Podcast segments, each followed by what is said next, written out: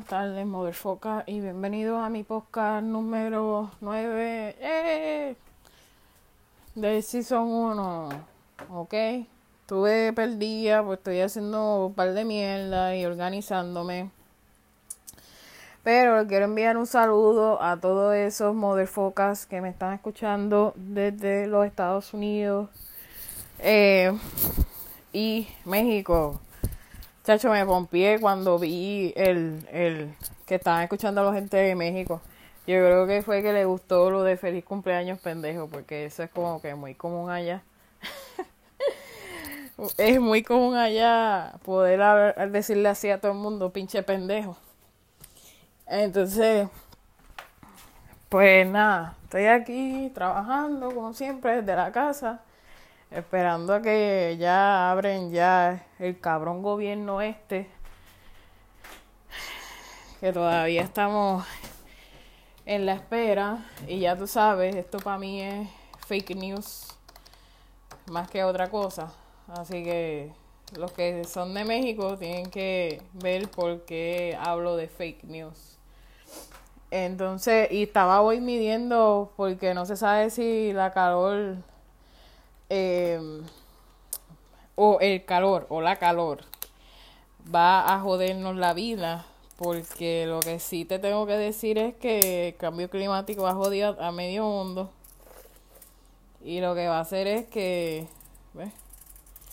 lo que va a hacer es que no se sabe si este verano va a ser hijo de puta. Así que nada estamos bregando con eso. Porque me, me donaron un le, agradezco a Dios que me donaron un, aire acondicionado, pero ese aire acondicionado es muy pequeño y es viejo, así que yo no me atrevo, ya no me atrevo como que usarlo. Este, bueno, les voy a hablar de par de, de cuestiones.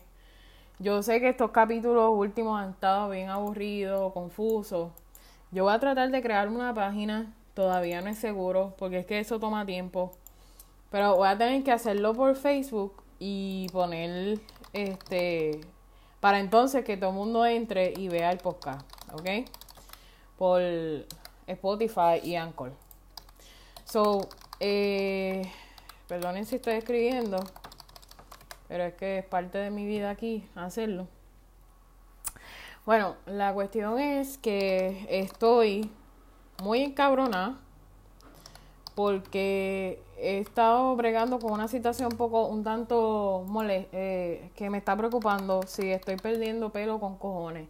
Y no es porque tenga estrés ni nada de eso, tiene que ser un problema hormonal que me está ocasionando perder pelo. Y ahora mismo no puedo ir a ninguna peluquería porque tú estás cerrado, así que ellos, ellos son los primeros que te dicen si tiene, eh, uno, el cuerpo humano reacciona, pero ellos son los primeros certificados que te dicen que si tienes alopecia o no, o estás padeciendo de alopecia para que eso se trate a tiempo. Pues si estoy perdiendo pelo con cojones, puede ser debido a la dieta, una deficiencia o algo hormonal. Pero el problema es que acá en los Estados Unidos, no es como en Puerto Rico, que la nutricionista te hace órdenes de laboratorio, pero aquí parece que en los Estados Unidos no, lo, no, se, no se le permite. Entonces uno tiene que ir al PCP y después ir a otro, a otro. Entonces ahora mismo la PCP nunca me ha llamado, eh, la médico primaria, y entonces llamé a un especialista, subespecialista y qué sé yo, para ver si le enviaban eso al laboratorio, ¿me entiendes? Necesito esa orden para saber si yo necesito este suplementos de hierro en mayor cantidad o alguna otra cosa, pero todo con esto de coronavirus pues se ha jodido todo, entonces ya una me dijo que lo iba a hacer, otra me dijo que no. Y pues ya tú sabes, Estados Unidos lo hace mejor. El sistema aquí es una mierda, porque la realidad es que eh, eh, eh, todo el mundo va de mano en mano y la verdad es que todo el mundo es que quiere dinero para del, del plan tuyo, ¿verdad? Entonces, quiero hablarles de algo que estaba mencionando en las redes sociales, que es lo de el at eh, Affordable Care, que supuestamente Donald Trump quiere eliminarlo.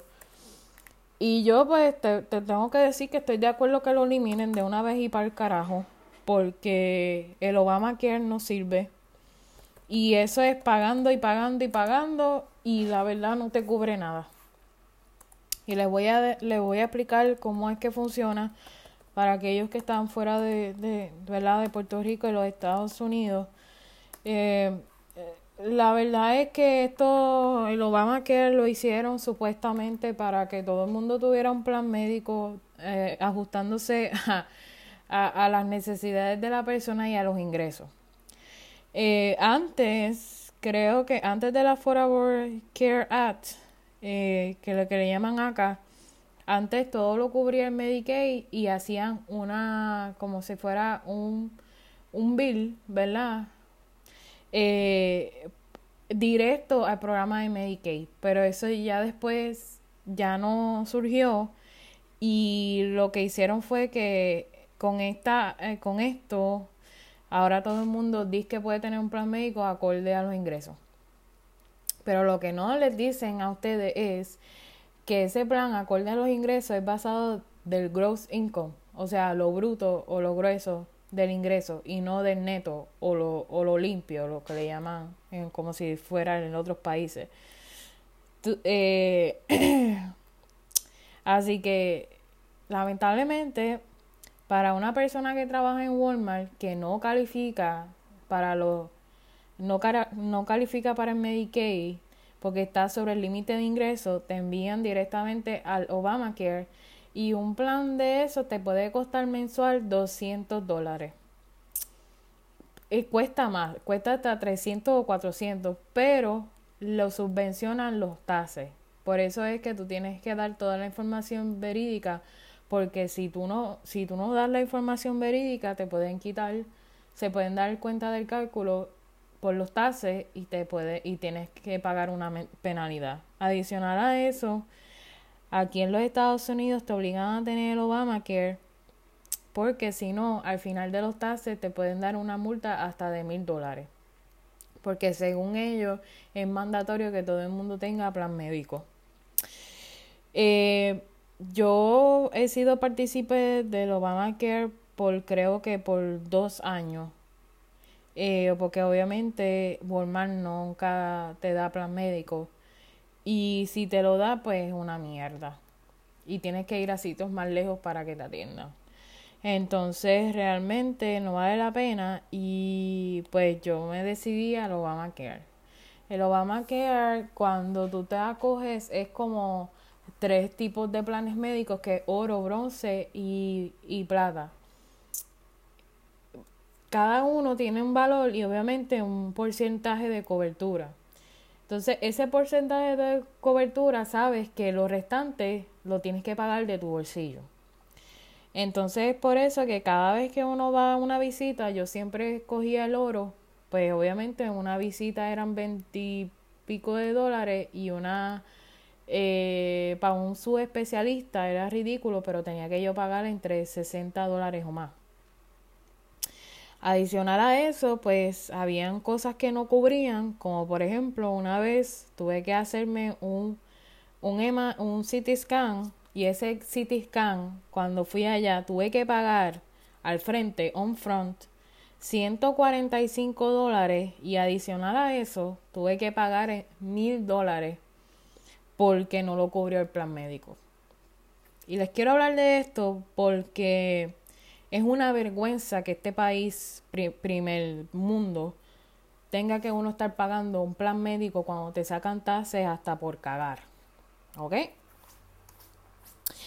Y en mi caso, yo me gasto alrededor, eh, literal, sobre mil, de entre mil a tres mil dólares en gastos médicos excluyendo lo, lo médico, porque tú sabes, yo excluyo, excluyo lo, perdón, eh, yo, esto es excluyendo eh, los, los fármacos, porque gracias a Dios he sido una persona que he tenido una vida saludable, pero hay gente que tiene que sobrevivir con medicamentos que lo que te hacen es acabarte de joder.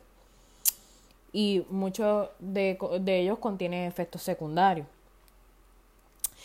Y, yo me gasto entre tres mil dólares, ¿verdad?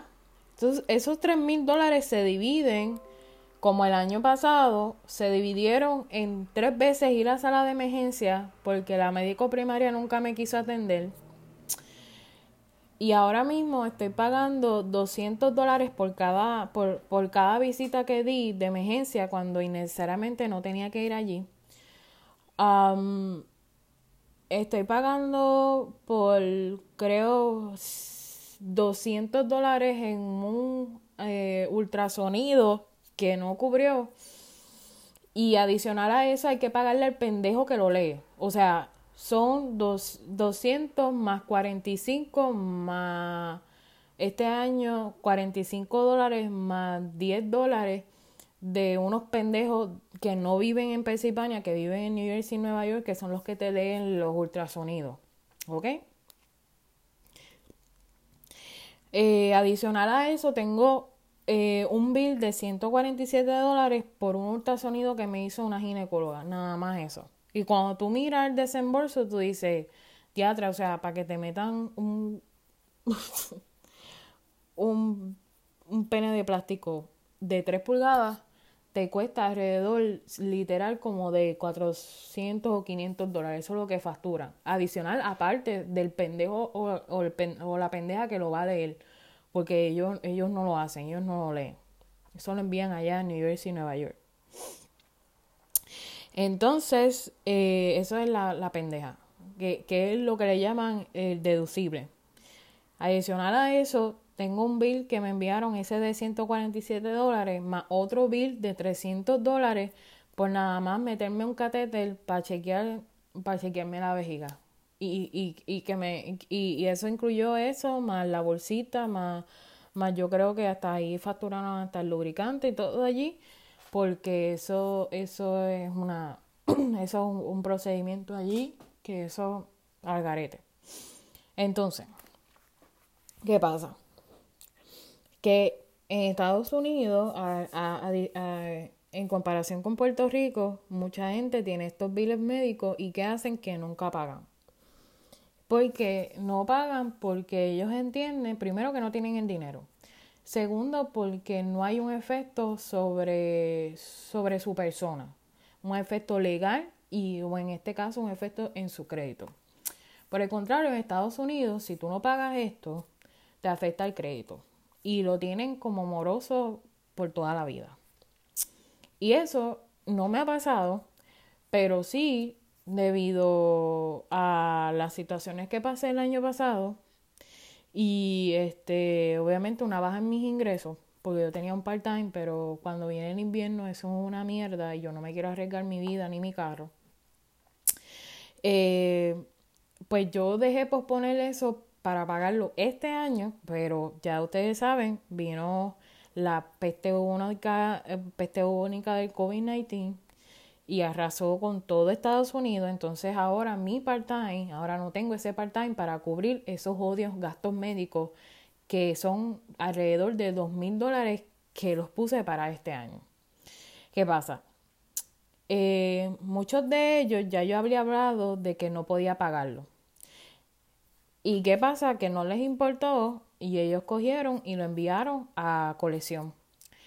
Eh, esto lo que le llaman a colección es un grupo de gente, de agencias, que se encargan de, de esa deuda, según ellos, esa deuda que ellos dicen que, es, que se puede pagar, tú se la tienes que pagar en 30 días o si no, te, te lo pone en Crediburo.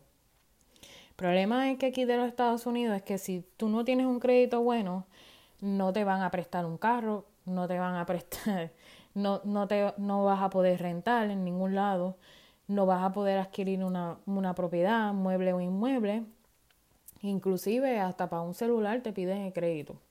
Entonces, es muy importante, ya después yo haré otro podcast, pero les quiero decir que es bien importante que uno cuide dos cosas que cuide, su salud y su crédito, porque eso es lo que te va a dar, desafortunadamente, en este capitalismo, todo lo que tú quieras puedes acceder a todo lo que tú quieras con un buen crédito.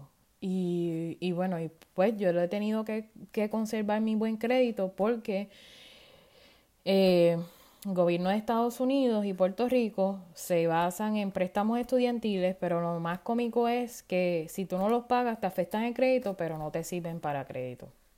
Qué barrabasada, ¿no? Qué, qué mamada eh, tan grande de que te acoges a, te esclavizas a una deuda bastante grande y no te sirve ni para comprar una puta casa, aunque tú lo pagues a tiempo y le des los intereses y, y reportes los intereses eh, que has pagado al Estado. Pero eso es, eso es su, la jugada, eh, la jugada estúpida que esta gente tiene, pues porque ellos quieren esclavizar a todo el mundo para estar 500 años en un trabajo para que tú termines de pagar el préstamo estudiantil. Pero no, yo no voy a hablar de eso, voy a hablar de mi situación, este, de, estos, de estos biles, ¿verdad? Pues ya los hijos de la gran puta, al yo llamar y todo, decir que no tenía dinero para pagar, y yo no conforme con eso, el hospital lo envió a una agencia de colección y obviamente esa agencia de colección te, te hostiga, te envía cartas, te llama, te envía mensajes de texto, todo para que le pague, todo para que le pague. Actualmente yo no puedo pagarle la cantidad que ellos quieren y a veces pues yo, yo les recomiendo, si alguien aquí de Estados Unidos me está escuchando, que negocie con esa, esa agencia de cobro para que le puedan dar el, el, el, para que le puedan bajar el pago, ¿verdad?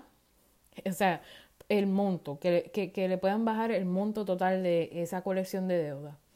Pero para mí, por desgracia, las veces que yo he querido luchar con eso, eh, no, no, me, no, no me bajan ni el 50% del total del monto. Así que lo he tenido que pagar poco a poco a ver si ya de una puta vez me pueden como quitar como 100 dólares. Porque ahora no los puedo pagar. Es una realidad, no los puedo pagar. Entonces, este, y, y entonces, ¿qué, ¿qué pasa? Lo envían a esta agencia de colección, te atosigan, te atosigan de que lo van a enviar al Credit Bureau.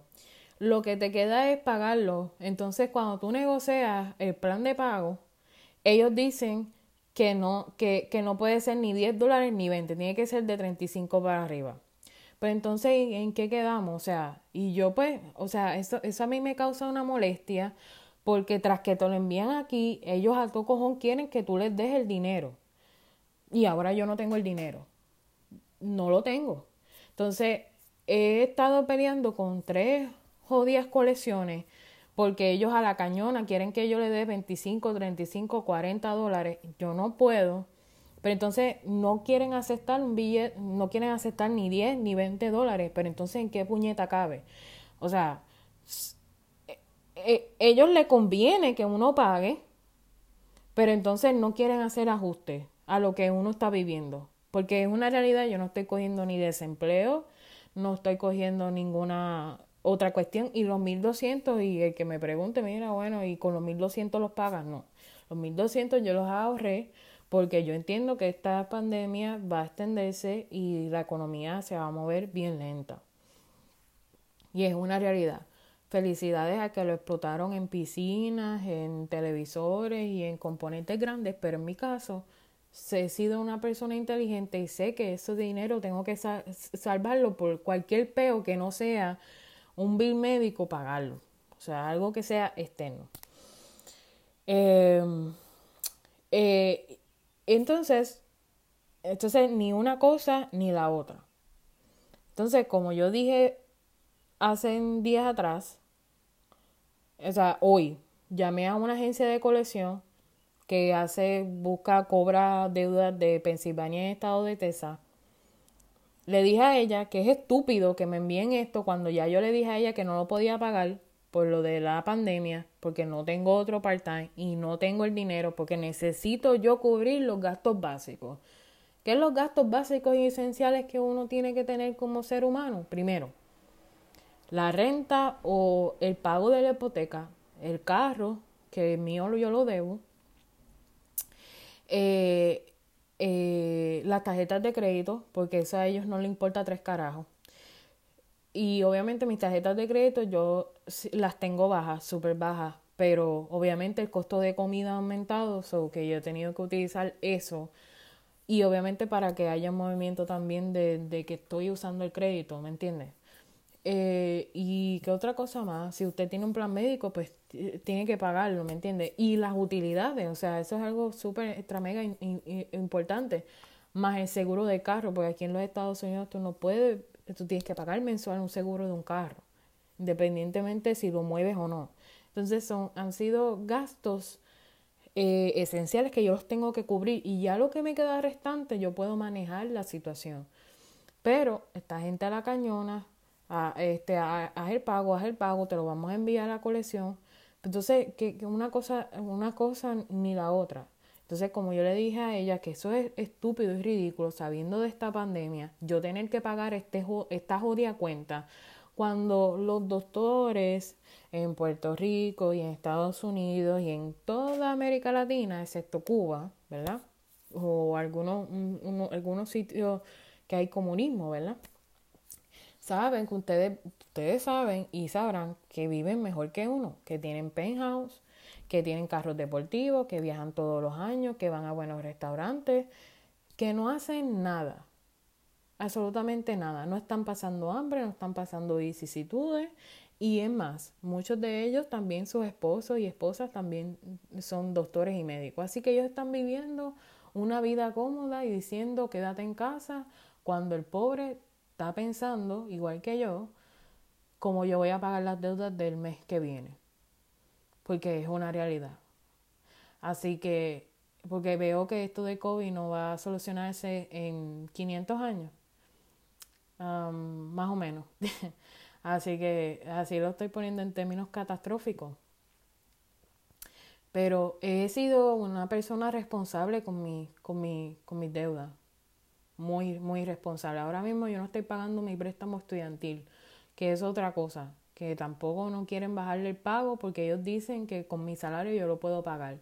Y eso es una mentira. Con mi salario, eh, eh, después de tases, después de quitar todos los tases, no me da para pagar un jodido préstamo de 200 dólares. Eso es ridículo. Pero aún así, ellos te tosigan y te meten en cuanto revuelo para que termines pagándole a ellos porque a ellos les conviene. Pero no, yo lamentablemente no voy a pagar y, y por lo menos aguantaron los intereses y aguantaron esto, esto de los pagos, ¿me entiendes? Hasta septiembre, pero ya después volverán a joder a decir que uno tiene que pagar. Así que lamentablemente estoy en esto, de esta situación de los odios viles. Yo voy a pagar lo que pueda y como pueda. Y, y si no les gusten, cáguense en su madre y tengo que decirlo, si lo quieren enviar a Buró, Credit Buró, pues está bien, buscaré a alguien, ya yo tengo a alguien de segunda mano que me pueda ayudar con eso, que si los tengo que tirar amoroso, pues que los, los tire y después yo bregaré cuánto ellos quieren que uno pague. Pero para que ustedes vean con esto de COVID, lloriqueo todos los días, todos los días, cuando yo prendo la televisión, escucho el lloriqueo de que, ay, que no tenemos PP, que no tenemos mascarillas, que no tenemos este, esto, esto y aquello, lo otro. Y bueno, ¿y qué hacen los administradores de los hospitales? Que no hay, que, que, no hay ventilador, que no hay pruebas. ¿Y qué hacen los administradores de los hospitales? Que también son y fueron doctores. Con esta situación, ¿dónde, dónde el dinero está metido? Pero nadie sabe. Pero lo que yo sí sé, y lo tengo que decir, y aunque yo la vida había repetido esto, pero es que, es que la molestia es grande, muy probable estén eh, con casas alrededor del mundo, viven en un buen penthouse, usan drogas, tienen unos carros cabrones y lo más probable es que tengan su dinero en paraísos fiscales para que para no pagarle tasas al gobierno. Muy probable eso. Y eso lo estoy diciendo para médicos que viven en Puerto Rico, en los Estados Unidos, cualquier eh, país de Latinoamérica que no haya comunismo. Así que lamentablemente pues eso es lo que hay. Me disculpan si no, no, he aparecido en línea. Esto ha sido bien difícil porque he tenido que ir a citas y, y, y me he encontrado depre porque esto ya, ya esto es demasiado y nadie tiene una solución y, y ahora mismo sin pelo. No me quiero quedar calva, Dios mío. Todo, todo menos, todo menos eso, o me pongo la cero. me pasó la cero porque a veces, a veces cuando estas cosas de alopecia lo mejor que uno puede hacer es pasarse la cero. Pero pues nada, este los dejo, yo voy a hacer, yo voy a tratar de hacer la página, por favor, eh, yo les voy a decir y a ver si esto se aclara un poco y mandar para el carajo a todos los que te piden dinero para pagar las deudas de los médicos. Ellos viven mejor que uno. Vayan para el carajo, cáguense en su madre. Y lo único que les puedo decir es que tengan buen día.